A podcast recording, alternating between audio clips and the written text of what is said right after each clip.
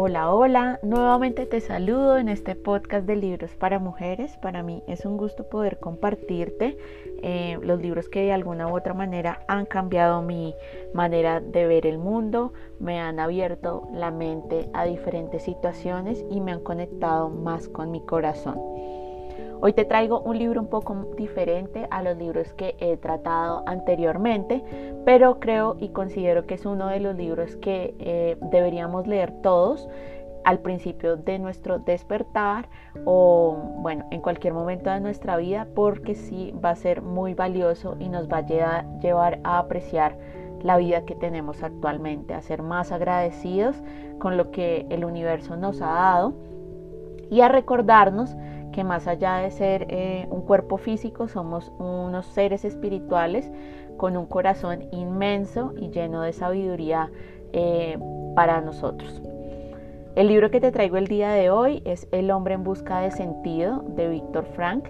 Eh, Víctor Frank es un, era un psicoanalista austriaco que vivió tres años en uno de los campos de concentración, en realidad fueron en varios, pero en su momento de vivir en estos campos de concentración se dio cuenta de que para mantener su lucidez eh, era importante mantener su mente ocupada y lo hizo por medio del psicoanálisis y poder comprender cada una de las emociones y pensamientos que vive un recluso en un campo de concentración.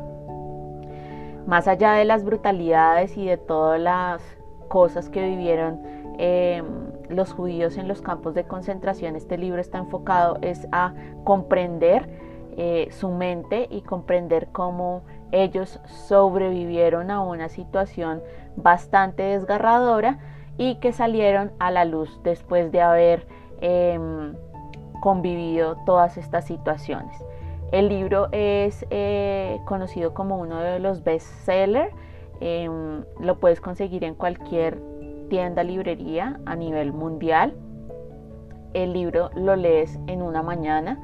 Eh, te recomiendo que lo leas varias veces porque la información es demasiado valiosa y es muy bonito porque te recuerda muchas cosas que a veces nosotros olvidamos y que nos olvidamos de, de, ser, de recordarnos que somos afortunados porque tenemos un techo, porque me estás escuchando. Eso es algo demasiado valioso y que no, no nos recordamos y no nos damos cuenta. Entonces, eh, antes de empezar a hablarte un poquito de este libro, eh, agradezcamos, agradezcamos que estamos presentes, que estamos viviendo este momento, único momento, porque cada momento cambia nuestra vida y porque eh, estamos bien, somos felices, estamos compartiendo con nuestras familias o Agradece por algo que, tú creas que es conveniente agradecer, hasta por lo más mínimo, por el café de la mañana. Agradezcamos que tenemos café en la mañana. Bueno, sin más preámbulo, empecemos. Eh, te voy a pedir que tomes una respiración profunda, inhalando y exhalando para que te conectes con tu corazón y escuches estas palabras tan maravillosas que este libro, El hombre en busca del sentido, tiene para ti el día de hoy. Bueno, hay unas partes del libro que a mí me encantaron y son las partes que me voy a enfocar.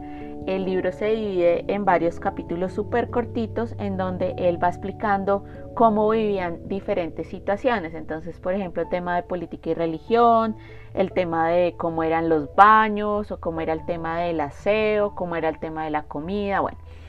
Y a, y a partir de esas situaciones, él lo lleva a cómo la mente y nuestro corazón logran subsistir a estas situaciones a pesar de que el cuerpo físico está totalmente debilitado porque no hay comida o no hay la suficiente comida para poder mantenerse eh, activo. ¿Listo? La primera parte que a mí me encantó fue el capítulo de la, la huida hacia el interior y es que eh, a pesar de que estaban viviendo una situación física y mental eh, expuesta a una brutalidad en el campo, eh, se puede desarrollar una profunda vida espiritual. Las personas con mayor sensibilidad que estaban acostumbradas a una rica vivencia intelectual o aquellos que habían sufrido muchísimo tenían un daño infligido en su ser que fue mucho menor. y esto los llevó a ser capaz de abstraerse eh, del terrible entorno y sumergirse en un mundo de riqueza interior y de libertad espiritual. Porque recuerden que lo único que nosotros tenemos y que no nos pueden quitar es nuestra conexión con nuestro yo interior. Entonces yo lo asemejo a esta parte que les he explicado en varios libros. Y él dice que sólo así se explica la aparente paradoja de que a menudo los menos fornidos parecían soportar mejor la vida en el campo que los de constitución más robustas. Y dice también que eh, habían una serie de rutinas que tenía cada uno para poder entender un poquito más acerca de esto y era que eh, cada mañana antes del alba, cuando se dirigían andando al lugar del trabajo, ellos tenían una rutina que les permitía como conectarse con, con cada uno de sus eh, corazones y lograr tener esa paz o esa libertad de espíritu que los lleva a, a sentirse fortalecidos en su interior. Em, otro de los capítulos que sigue a este es el de cuando se ha perdido todo eh, y es cuando de vez en cuando cuando estaban en, sus actividades diarias de trabajo, él dice que él se, ponía, levantaba la vista a contemplar el cielo y a ver cómo se diluían las estrellas al tiempo que eh, se mostraba como la primera lucecita del alba en la mañana y él en ese momento lo que hacía era traer ese, ese, momento rosáceo del amanecer y traer a su esposa a, su imaginación, eh, manteniendo como esa imagen viva de que ella estaba con ella y, él decía que eh, esa imagen le respondía y le sonreía de una manera con una mirada muy cálida y muy franca. En ese estado de embriaguez eh, nostálgica se cruzó por su mente un pensamiento que lo petrificó y fue el hecho de saber si su mujer todavía estaba viva, si todavía ella podría em, compartir los momentos con él. Y eh, le vino a él una sabiduría brillante de filósofos y de pensadores y fue que el amor es la meta última y más alta a la que puede aspirar el hombre. Entonces, en ese momento eh, de poesía, de pensamiento, de creencia humana que le surgió, se dio cuenta de que la salvación del hombre solo es posible en el amor y a través del amor. Y dice textualmente Víctor que intuí como un hombre despojado de todo puede saborear la felicidad aunque solo sea un suspiro de felicidad si contempla el rostro de un ser querido. Aun cuando el hombre se encuentra en una situación de desolación absoluta, sin la posibilidad de expresarse por medio de la acción positiva, con el único horizonte vital de soportar correctamente, con dignidad, el sufrimiento omnipresente, aún en esa situación, ese hombre puede realizarse en la amorosa contemplación de la imagen de su persona amada. Ahora sí entiendo el sentido y el significado de aquellas palabras. Los ángeles se abandonan en la contemplación eterna de la gloria infinita. Wow. Ahí él se dio cuenta de que tenía todavía armas para poder vivir este momento tan cruel físicamente y era el amor. Luego de eso tiene un momento demasiado, creo que es el momento que más me causó a mí como sentimiento en mi corazón y fue que eh, cuando él se aferraba a la mente de su esposa, él decía eh, y comprendía, había aprendido demasiado bien que el amor trasciende la persona física del ser amado y encuentra un sentido más profundo en el ser espiritual del otro, en su yo íntimo que esté o no presente esa persona, que continúe viva o no, de algún modo pierde su importancia. Porque pues él ignoraba si su mujer todavía estaba viva o estaba muerta. No necesitaba ninguna necesidad de comprobarlo, nada podía afectar a la fuerza de mi amor, de mis pensamientos o a la mirada amorosa de su figura espiritualizada. Y ahí recuerda una frase de la Biblia de Cantares de los Cantares 8,6 y es, sella conmigo tu corazón, pues fuerte como la muerte es el amor. Y él dice que en sus momentos cuando estaba trabajando en las zanjas tenía unos momentos de meditación eh, que lo llevaban a olvidarse de las terribles circunstancias que estaba viviendo en su entorno y le permitían em, tener como una vida más esperanzada y una libertad em, que le conectaba como con la naturaleza y con la belleza de la naturaleza. Eh, viendo cómo la luz del crepúsculo eh, salía por los bosques bávaros, como diferentes pinturas que él menciona. Y en esos momentos de meditación en la zanja tuvo uno que creo que es el momento más, el momento cúspide de este libro, que es el que te quiero compartir y por el que eh, estoy haciendo este podcast. Te lo voy a leer, es un capítulo súper cortito, pero que te llega al fondo de tu corazón. El capítulo se llama Monólogo al amanecer. En otra ocasión estábamos cavando una zanja, el amanecer sembraba una luz grisácea. Gris el cielo y gris la nieve, bañada por la luz del alba. Grises los harapos que malamente cubrían los cuerpos de los prisioneros y también grises sus rostros. Mientras trabajaba, mi imaginación se escapó otra vez a conversar quedadamente con mi esposa o tal vez intentaba escudriñar la razón de mis sufrimientos, de aquella agonía lenta. En una última y violenta protesta contra lo inexorable de una muerte inminente, sentí como si mi espíritu rasgara mi tristeza interior y se elevara por encima de aquel mundo desesperado, insensato, y por algún lugar escuché un victorioso sí en respuesta a mi pregunta sobre si la vida escondía, en último término, algún sentido. En aquel mismo momento encendieron una luz en una granja lejana, una luz que se recortaba sobre el horizonte como una pincelada de color fuerte al gris miserable de aquel amanecer de Baviera. Et luz in tenebris lucet y la luz brilla en medio de la oscuridad. Estuve muchas horas despedazando la tierra helada. El guardia pasaba junto a mí y me insultaba, pero yo continuaba charlando con mi amada.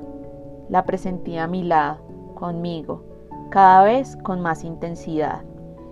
Sentía que casi podía tocarla, que si extendía mi mano, cogería la suya. Fue una sensación terriblemente viva ella estaba allí realmente.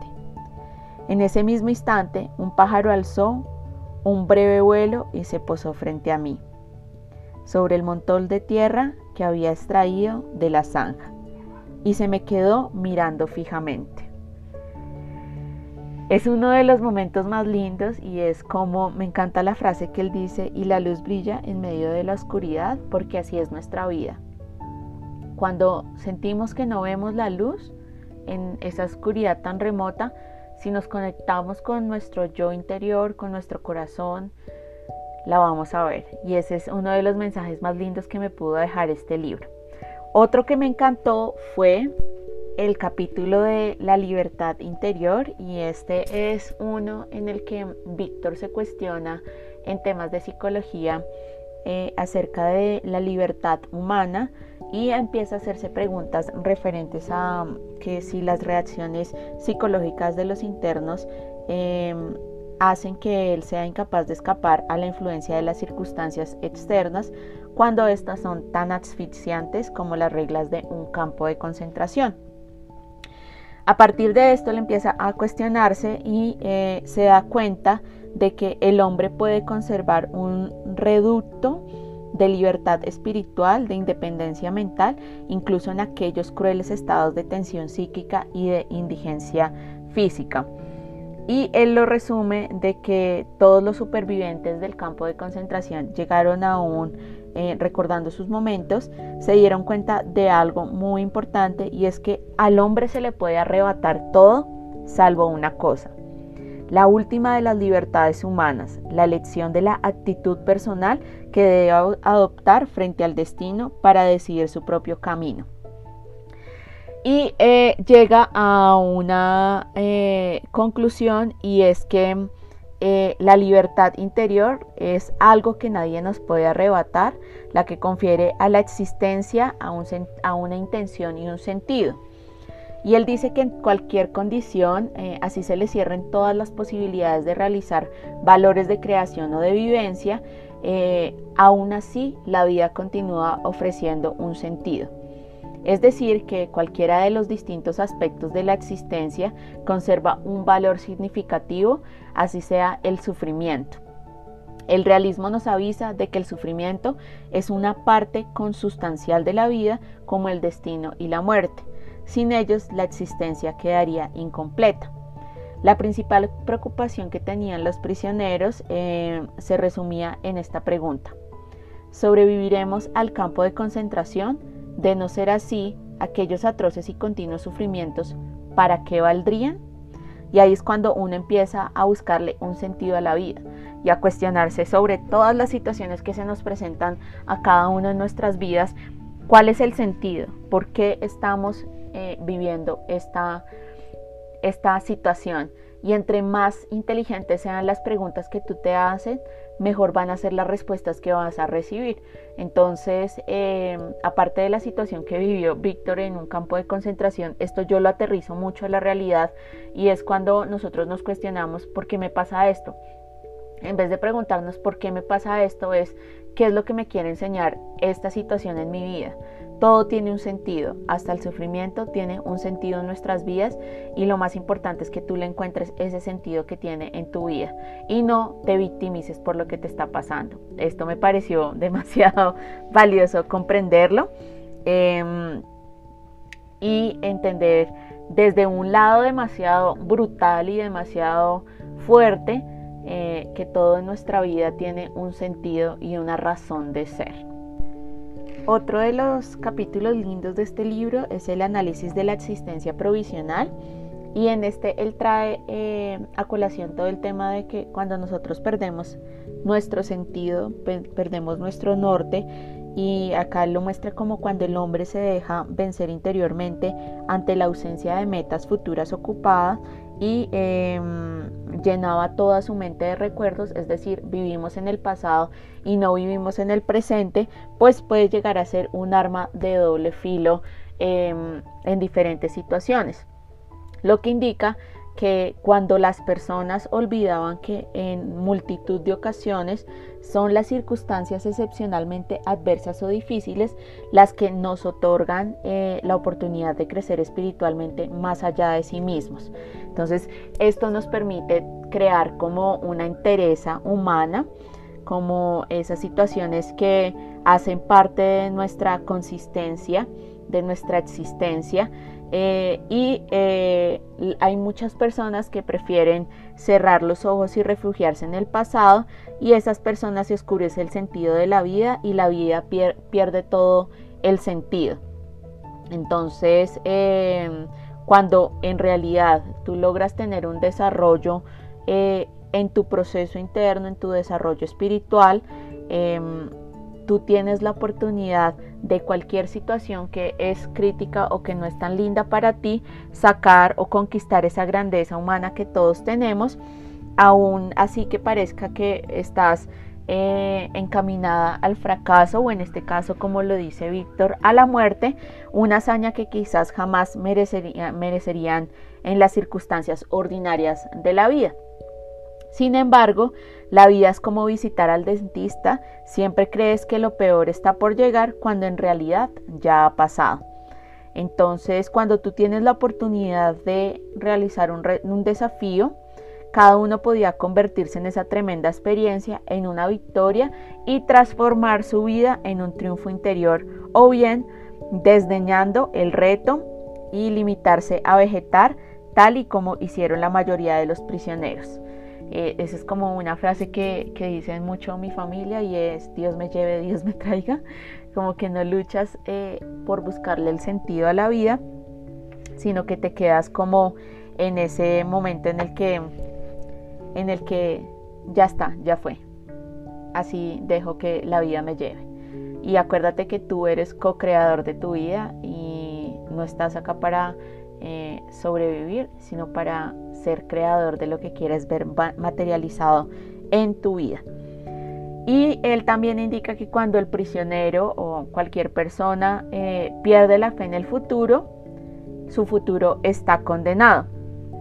Y este capítulo lo complementa mucho con el siguiente capítulo que es la filosofía de Spinoza y es eh, una frase, bueno, Spinoza y Nietzsche, y hay una frase muy eh, famosa de Nietzsche y es el que tiene el porqué para vivir puede soportar casi cualquier cómo.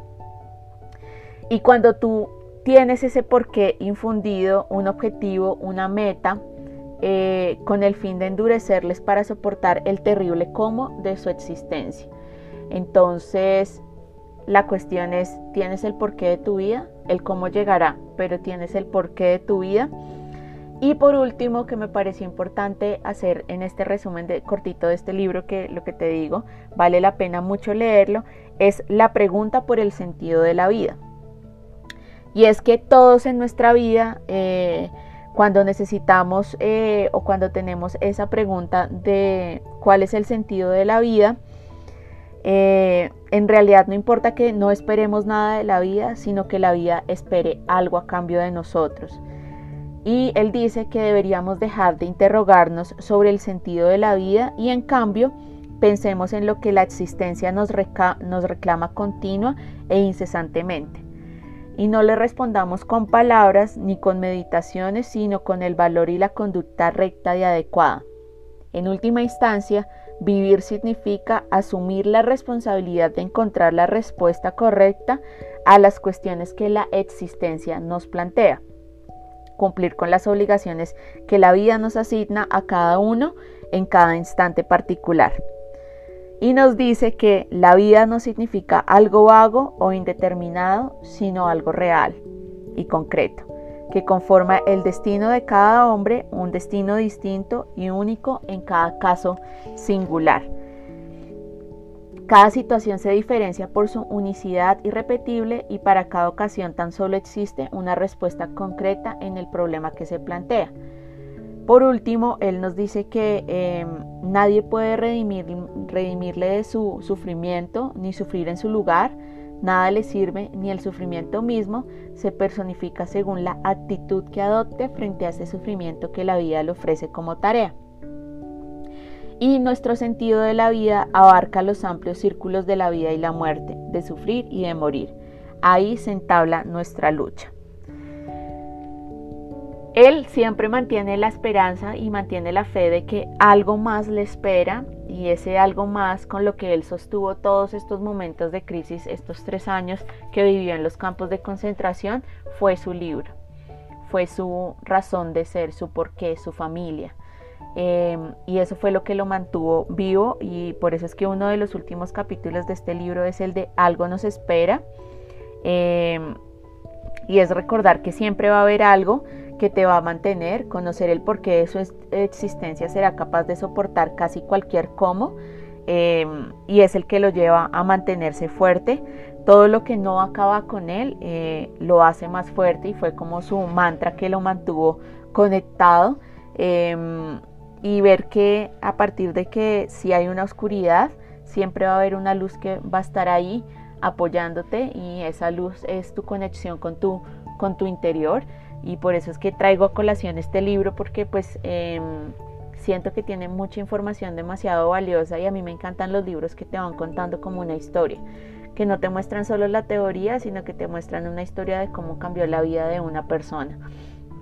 Y en este caso, Víctor Frank la muestra demasiado eh, valiosa, entonces porfa, porfa, porfa, te súper recomiendo que leas este libro. Em, que tiene información demasiado bonita, eh, demasiado increíble, eh, que te llega al alma, te llega al corazón profundamente. Bueno, eh, gracias por estar acá presente, gracias por compartir conmigo. Antes de finalizar este podcast, quiero agradecerte infinitamente, inmensamente em, por estar ahí, por acompañarme en todos estos momentos por escucharme.